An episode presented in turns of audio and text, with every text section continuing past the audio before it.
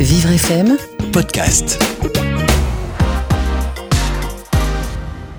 Aujourd'hui dans Culturel, Ariane, la princesse crétoise, fille du roi Minos et de la reine Pasiphae, est prise de Thésée.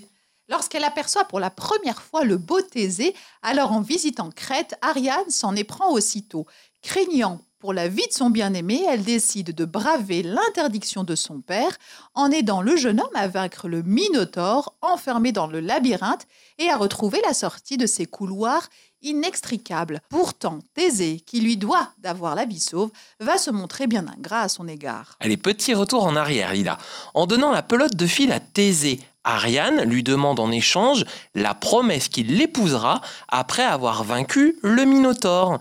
C'est ainsi qu'après sa victoire, Thésée, tenant son engagement, enlève Ariane pour aller l'épouser à Athènes. Les deux amants se retrouvent bientôt en mer, libres de s'aimer au grand jour à la plus grande joie de la princesse Ariane. Hélas, un soir, Thésée rumine de noirs desseins. Il décide de laisser Ariane et de repartir. Rendue folle de douleur par cette trahison, la jeune femme s'effondre en pleurs, complètement inconsolable.